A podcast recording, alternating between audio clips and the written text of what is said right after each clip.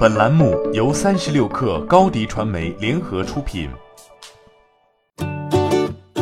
本文来自腾讯科技。WeWork 的上市出现了尴尬的一幕，在上市之前，WeWork 的估值暴跌超过一半。据外媒最新消息，消息人士透露，WeWork 正在考虑调低估值，可能跌破二百亿美元。另外，WeWork 近日也联系了大股东软银集团。看是否能够进行融资，暂缓上市。WeWork 成为全球共享办公商业模式的标杆企业。在这种模式下，WeWork 首先会从其他渠道租赁写字楼物业，然后进行重新隔断和装修，增加多家公司可以共用的办公设施，然后再以更高的价格租赁给新创公司或者大型企业。今年早些时候，高盛集团的银行家曾表示，WeWork。可能很快会成为一家市值六百五十亿美元的公司。尽管 WeWork 亏损数十亿美元，但华尔街的投资银行对 WeWork 的上市交易案垂涎三尺。现在，随着围绕 WeWork 商业前景的问题不断涌现，过去的炒作已经面临一个残酷的现实。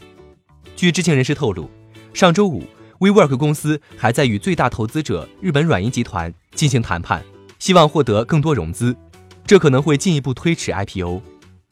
对于 WeWork 来说，这是一个戏剧性的变化。WeWork 曾经是一家标志性的、梦想远大的、赚钱能力强的初创企业，似乎一夜之间，WeWork 的 IPO 就从多年来最受期待的科技公司 IPO 之一，变成了一场对于科技独角兽公司的全民公投。WeWork 总部位于美国纽约市，成立至今已经有九年的历史，但是尚未实现盈利。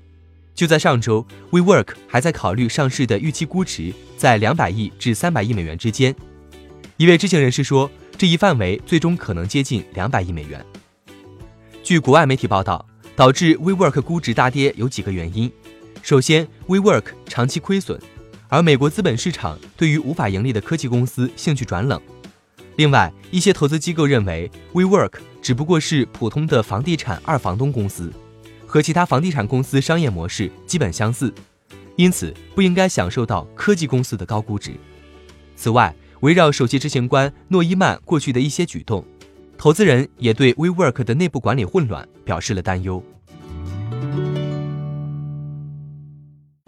欢迎加入三十六氪官方社群，添加微信 baby 三十六氪 b a b y 三六 k r，获取独家商业资讯，听大咖讲风口，聊创业。和上万课友一起交流学习。